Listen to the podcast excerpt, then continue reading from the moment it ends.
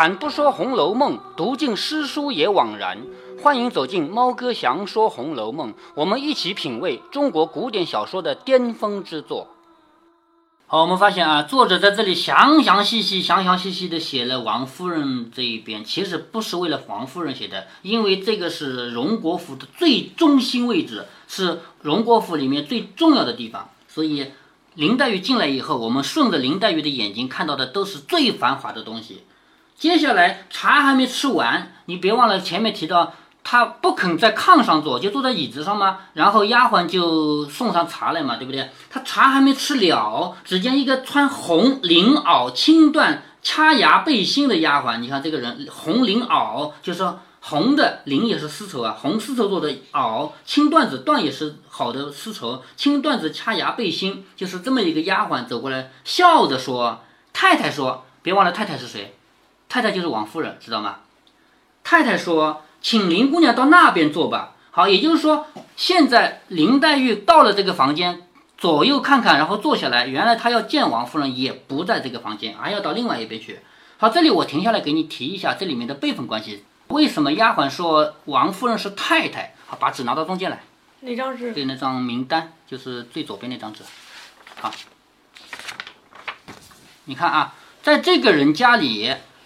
怎么称呼他们的呢？就是仆人以及客人们来是怎么称呼他们的呢？是这样的，目前正在当官的人，你看看是谁啊？你告诉我，就以这个荣国府为例，现在正在当官的是谁？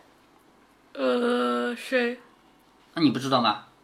现在正在当官的不就是贾赦和贾政两个吗？嗯，对吗？对。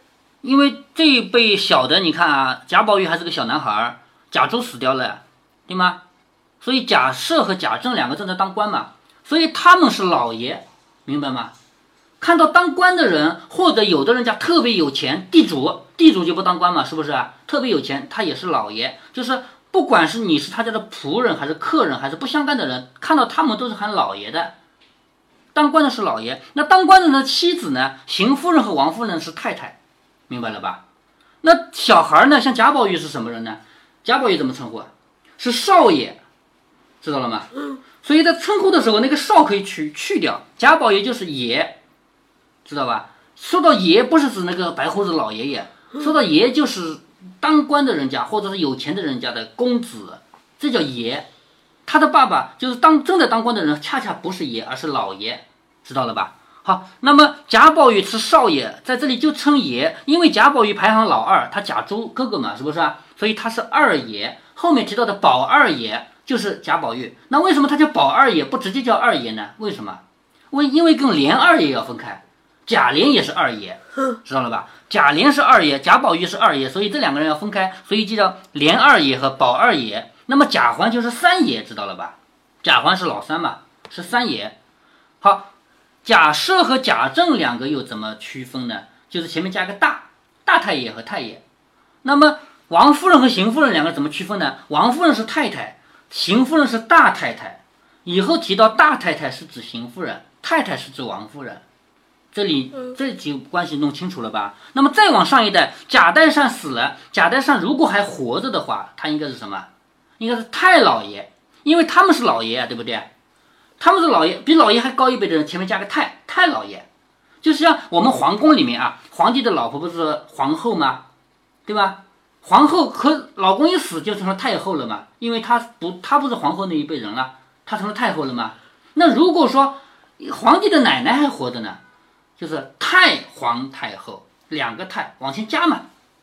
所以这个人家你看啊，这个是爷，这个是老爷，这个是太老爷，是吧？那贾元呢？那个不太可能有四代的，是吧？一个如果说有的话，也许再加一个太吧。那好，女眷呢？你看史太君不是还活着的吗？对不对？她该叫什么呢？这个不是太太吗？嗯，这是老太太，因为总不能再加个太吧，太太太吧，是不是？那就加个老，知道了吧？这是老太太，所以以后我们在读的时候不会去一一一说明是谁啊。这是宝二爷、环三爷、连二爷，然后这是太太，这是大太太，这是老太太，主要是你这么多女眷。男的里面提的不多，知道吧？所以弄清楚哪个是太太，哪个是大太太，哪个是老太太就可以了。那么这里还有王熙凤是王二，是二奶奶。为什么王熙凤是二奶奶？因为她的老公是连二爷，知道吗？嗯，将来贾宝玉娶了妻子也是二奶奶，但是书里没写到谁会成为贾宝玉的妻子，知道了吧？所以二奶奶这个是那嗯，提到二奶奶，应该还还要提呃名字里的一个字，对。如果将来贾宝玉结婚，要不然会啊搞不清的。就是贾宝玉因为还没结婚嘛，只有一个奶奶嘛，熙凤应该呃称呼怎么称林二？奶奶。但是在这个书里面，平常不喊她林二奶奶，因为只有一个二奶奶，弄清楚了吧？啊，将来弄不清楚的时候会叫她林二奶奶，对不对？好，现在你看啊，我们回来啊，有一个丫鬟过来说，太太说，请林姑娘到那边坐吧。也就是林姑娘林黛玉在这里看这么多，看完了以后，刚喝了几口茶，结果有人说到那边坐，接下来就要到另外一个房间去吧。老妈妈听了，于是又引林黛玉出来，到了东廊三间小正房里。对了，嗯，这个时候好像四代的人都有，对，有四代人的。呃，也有啊，呃，那是四代人，嗯。呃，有贾母那一代，有和王夫人那一代，有贾宝玉那一代，有贾兰那一代。对对，啊，他们去了东廊三间小正房里面，正房的炕上横设一张炕桌。什么叫炕桌？呃，炕炕知道的吧？知道就是可以烧的，底下可以烧的床嘛。炕桌就是只有这么一点点高的桌子，这么一点点高，就是放在炕上面，然后大家我们俩坐在炕上面就可以在上面喝茶或者吃饭都可以，在炕上面，知道吧？这叫炕桌，在炕上放着炕桌，桌子上垒着书籍茶具。靠东壁面西设着半旧的青缎靠背银枕，银枕提到过了，就是这个座位上面这样靠着脖子的那块儿。但是这里提到的是半新不旧，为什么半新不旧呢？你说贾府是不是穷成这样了？不是的，因为这个不是最重要的地方，不是经常见客人的地方，就是自己用的地方。那总有用用慢慢旧下来的东西的，是不是啊？所以王夫人这个人刻意的写他，你看她的房间里，刚才已经写到那边的房间什么都是最漂亮的，对不对啊？但是真正到了王夫人住的地方，作者连续用了好几个半新不旧，为什么都是半新不旧的东西呢？因为作为一个家族来说，肯定有旧的东西，对吗？只要你不扔掉，肯定还在。而旧的东西谁用呢？谁自己低调一点谁用？王夫人这个人，这个时候已经退居二线。原来她是管这个家的，现在已经由王熙凤管，她退居二线，她不干这个事儿，她只要干什么？天天就吃吃斋，念念佛，她清心寡欲，所以她用这些旧的东西很正常。在这里，作者提到。每一个东西都是半新不旧的，就是想要着重的让你感觉出来王夫人这个人的个性，她这个个性不张扬。我们继续看下去啊，说靠东边面西设的半旧的，就是半新不旧的青缎靠背银枕，就是靠脖子的东西。王夫人却坐在西边的下手，就是王夫人坐西边，也是半新不旧的青缎靠背坐褥，坐褥就是这个东西，坐在屁股下面的这个被子啊，坐褥也是半新不旧的。见林黛玉来了，便往东让，就是说我坐在这里，你来了之后，我就稍微坐旁边一点，你来跟我一起坐，这叫让，知道吗？往东让。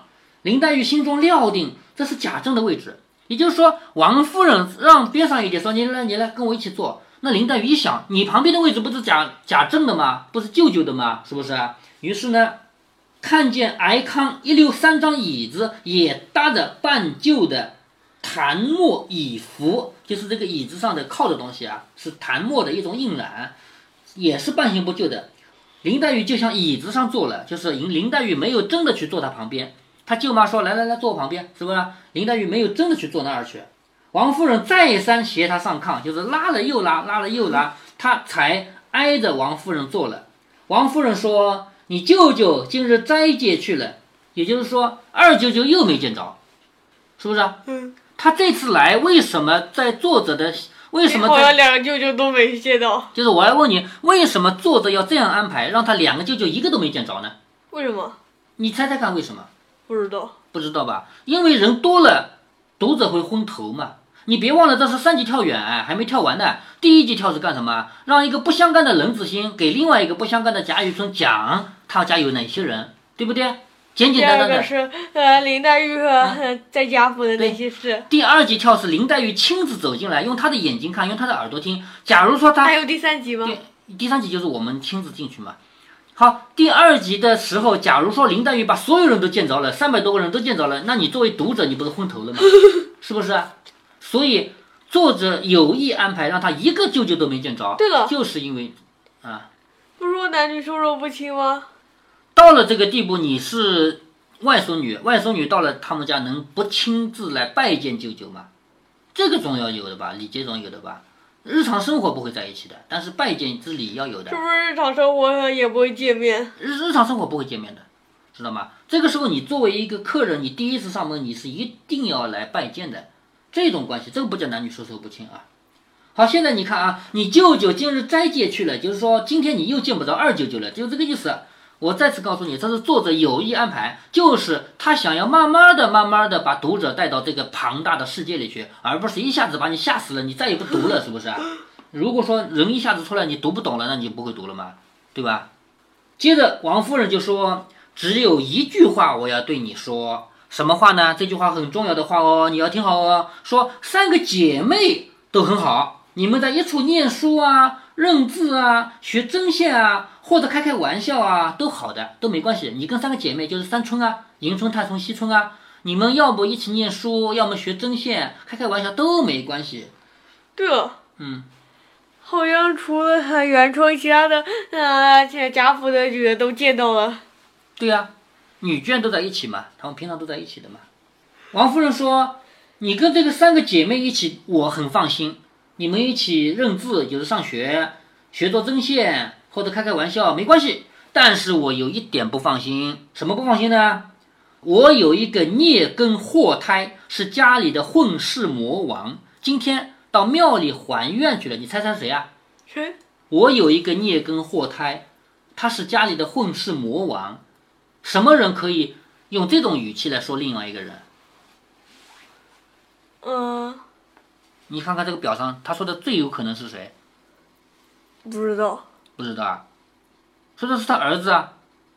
他儿子是谁啊？王夫人的儿子是谁啊？哪个？还有哪个？他不就只有一个儿子了吗？贾政虽然有两个儿子还活着，王夫人只有一个呀。什么意思啊？王夫人的儿子不就只有贾宝玉一个吗？还有谁是他的儿子啊？不是，嗯，小妾生的小妾生的孩子也要认，呃，对，这个孩子？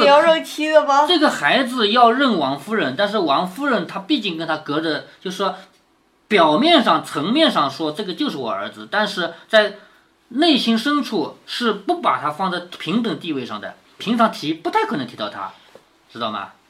所以这个时候，你你作为贾环啊，贾环跑过来不能不能说我就要认我那个亲妈，我不认这个，他不可以说这个话。但是作为妈妈的话，其实心里确实这两个儿子地位不一样。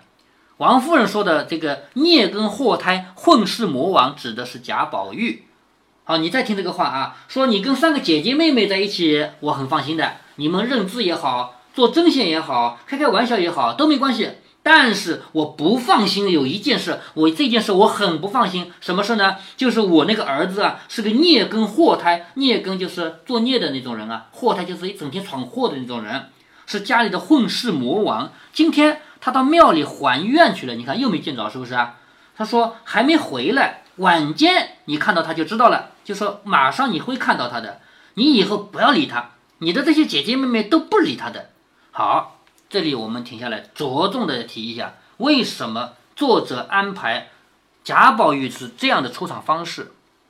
在整个贾府里面，很多人是直接出场的，比如说老太太贾母就直接出场的，对不对啊？邢夫人、王夫人是贾母介绍的，说这是你大舅妈，这是二舅妈，是不是啊？三个春呢是贾母喊过来的，说叫三个姐妹们来吧，不用上学去了，是吧？都这么出场的。目前为止有一个人出场不一样，谁呀、王熙凤，是吗？王熙凤的出场是先听见声音后看到人，有这么一个过程。但是你别忘了，王熙凤再重要，在这本小说里的地位肯定没有贾宝玉重要吧？贾宝玉是男一号，对不对？那么既然王熙凤这个人的出场方式已经特别安排了，是先听到声音后看到人，是这样的描写方式。那么你认为贾宝玉的出场会比王熙凤差吗？不会，不会，所以作者一定会安排一个非常非常非常隆重的出场方式。这个出场方式自古以来别的小说就没有这么安排过。怎么安排呢？三部曲，男主角出场分三部出场。第一部出场自己没来，他妈妈介绍了一下，说我家有一个孽根祸胎，是家里的混世魔王。今天呢，是因为进庙里还愿，所以呢，到现在还没回来。晚上你看到他，你就知道了。以后你不要理他。你的那些姐姐妹妹他是都不理混世魔。王，是不是因为呃他很色？不是的，做妈妈的说自己的孩子，当然可以说往就是谦虚一点说嘛。比如说爸爸说这是我的犬子，你说这是狗吗？当然不是狗，是不是啊？爸爸说儿子就说这是我的犬子嘛，或者是小犬，就是我的小狗，对吧？妈妈说儿子也是这样说的呀。妈妈怎么能说我家有一个公子呢？不可以这样说，对吧？所以他说是孽根祸胎，是混世魔王。再说你想想看，贾宝玉现在是几岁啊？七八岁，七八岁的男孩有不调皮的吗？没有，是吗？所有的七八岁男孩都调皮，调皮的当然是孽根祸胎嘛，当然是混世魔王嘛。别人不能说，妈妈可以说的呀。别人当然说，哎呦，这个小孩好的，这个小孩很活泼的，都这么说。但是妈妈不这么说啊，妈妈总总不能说我们这小孩很好，很活泼，我们小孩很机灵。他这样说不是吹牛嘛，是不是啊？所以只能往坏里面说，这叫谦虚嘛。所以我们家有个孽根祸胎，是家里的混世魔王。说今天到庙里还愿，什么叫还愿？知道吗？呃，不知道。就是以前我上香的时候说，求你保佑我明年发财。如果我明年真发了财呢，就我就来给你重塑金身。什么叫重塑金身啊？就是泥菩萨，有的泥菩萨外面不好看，不是金黄色的，是不是啊？好，如果我明年真的发了财，我就来给你把全身做成金黄色的。假如你明年真发财了，你这个兑现了，你要去你要去做的，这叫还愿。那贾宝玉肯定不是这种还愿，肯定不是去重塑金身的，对不对？贾宝玉说不定是什么呢？是求菩萨保佑我明天健康快乐，我明天要有要什么有什么。结果呢，他现在真的健康啊，对，不一定明天啊，就是接下来嘛，是吧？于是贾宝玉很有可能一想，哎呀，真的呀，我最近一段时间确实健康的呀，确实快乐的呀，那要感谢菩萨的，所以我去还愿，再去烧一次香，是这个意思，要还愿是吧？说他去还愿去了，还没回来，晚间你看到他就知道了，你以后不要理他，你的这些姐妹们也不理他的。好，说到这里，我在读了几遍啊，就这么一句简单的话，我读了好几遍给你听。为什么我要读好几遍？就是因为这是贾宝玉辉煌的出场方式的第一步，知道吗？贾宝玉的出场方式很不一般，是分三步走的，这是第一步。林黛玉也常听自己的母亲说过，说二舅母生了一个表兄，是含着玉生出来的，顽劣异常，说这个小孩很顽皮，很讨厌读书，最喜欢在女孩们里面混。所谓的很讨厌读书呢，后面会提到，他其实不讨厌读书，他很喜欢读书，但是他喜欢读的不是考试的书，所以人家说他很讨厌读书了，是不是？说他讨厌读书，最喜欢在女人里面厮混，但是呢，外祖母呢又喜欢他。林黛玉的外祖母不就是贾宝玉的奶奶吗？是不是？奶奶又极为喜欢他，所以无人敢管。如今王夫人既然这么说了，那她说的一定是这个表兄吧？于是林黛玉陪笑着说：“舅母说的可是那个含着玉生出来的哥哥吗？在家里我也听我母亲说过，这位哥哥比我大一岁，小名就唤作宝玉。你看，宝玉是小名，他不是真名叫宝玉啊，小名叫宝玉。那这里还提到真，那书里提到真名了吗？没提到。林黛玉继续说的啊，说这位哥哥比我大一岁，小名就叫宝玉，极憨顽，就是很顽皮。说在姐妹中是极好的，何况我来了，当然只跟姐妹们相处，兄弟们都是别院令氏的，岂有去沾惹之理？什么话呢？就是刚才王夫人说你呀、不要理他，家里的这些姐妹们也不理他的，意思上就是你看到了贾宝玉马上回来，你别理他，是不是啊？那这个话说了以后，作为林黛玉总得回答了，是不是啊？她回答是什么？回答的话很巧妙。第一句话说的是：“你说的可是那个含着玉生的哥哥吗？”这个话总归要先问一句吧，是不是？然后又说什么？我来了，我是一个女孩啊，我来了，我当然跟那三个春在一起玩啊，我怎么会去跟他在一起玩呢？男孩女孩本来就是分开的，对不对？结果呢，他们也没分开，为什么呢？按理说，这样的大家族人家，男孩女孩就是分开的。但是你别忘了，贾宝玉有一个特殊的条件，就是他的奶奶非常喜欢他，于是贾宝玉整天住在奶奶这边的，所以他就没有办法跟女孩子们分开了，所以从小就跟女孩子一起。林黛玉在这里说，林黛玉因为今天刚刚进入贾府第一天，她不知道这些东西啊，所以她说的是，我将来当然是跟姐妹们在一起玩了，我怎么会跟哥哥在一起玩呢？是不是啊？所以兄弟们当然有自己的愿、自己的事的，我哪有去沾惹他的道理啊？好，说到这里我们就听出来了吧？就是他们俩的一番对话。现在贾宝玉出场的第一步已经完成了，接下来我们就要看贾宝玉隆重出场的第二步和第三步。好，就读到这儿。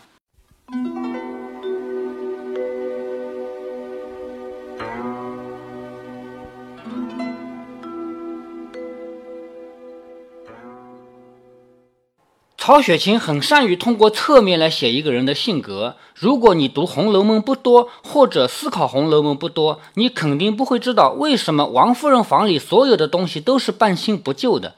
特别是当你把整部《红楼梦》读完，了解了他们家的派系和权势的时候，你就更难想象了。如果说家里谁有地位谁用新的，那么半新不旧的东西怎么也不会是王夫人在用。所以，猫哥在这里加了点解释。这种描写在作者的写作方法里就属于借景写性格，写的是王夫人终日念佛、清心寡欲的个性。不知道大家对孽根祸胎和混世魔王这个说法熟不熟悉？反正我在我的母亲嘴里就是个讨债鬼。我的母亲向任何人说起两个儿子的时候，都是大讨债鬼和小讨债鬼。不过这种说法只用于第三人称，也就是向别人提到我们兄弟的时候，当面喊我们的时候还是有小名的。王夫人为什么要在林黛玉面前叫林黛玉不要理自己的儿子呢？这应该跟金玉良缘和穆氏前盟没有关系，至少我觉得是没有关系。到了后面有了金玉良缘了，王夫人的的确确喜欢宝钗，她的骨子里是讨厌林黛玉的，只不过脸上不能表现出来。但是在第三回，林黛玉刚刚进入贾府的第一天，还不至于有这个情绪。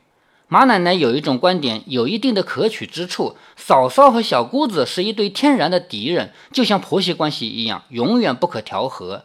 林黛玉的妈妈，也就是贾敏，在王夫人嫁到贾家以后才嫁出去的，这中间一定有一段时间，这两个女人天天见面。这个在后文中可以找到线索。当有人说要裁员、减掉几个丫鬟的时候，王夫人说：“现在的三春跟当年的贾敏不好比，贾敏那才叫小姐，三春简直就是比丫鬟好一点。”按马奶奶的意思，林黛玉是仇人的女儿嘛，所以内心自然而然地产生拒之千里的感觉，这有一定的可能性。不过猫哥，我觉得王夫人之所以让林黛玉不要搭理贾宝玉，多数原因是打个预防针，防止两个小孩打闹。我小时候，不管和哪个小朋友一起玩，长辈都会先叮嘱一句：“不要打架啊！”都是这个道理。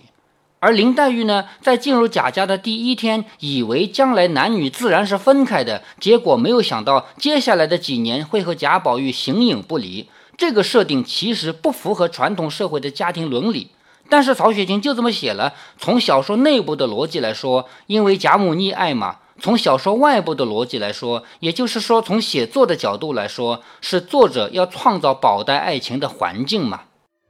如果您觉得猫哥的读书分享有益有趣，欢迎您点击订阅，这样您将在第一时间收到猫哥的更新提醒。如果您有什么要对猫哥说的，不管是赞还是批评，不管是提建议还是唠唠嗑，欢迎您在节目下方留言。您也可以加猫哥的公众号，四个字“猫哥在线”。您还可以加入猫哥的听友群中，微信群呢，用语音节目没有办法说清，还是 QQ 群方便，群号为八四九九六六八九九。不管加入 QQ 群还是微信群，还是在节目下留言，还是在公众号留言，您都可以围绕着书中的智慧和读书的乐趣畅所欲言。好，再见。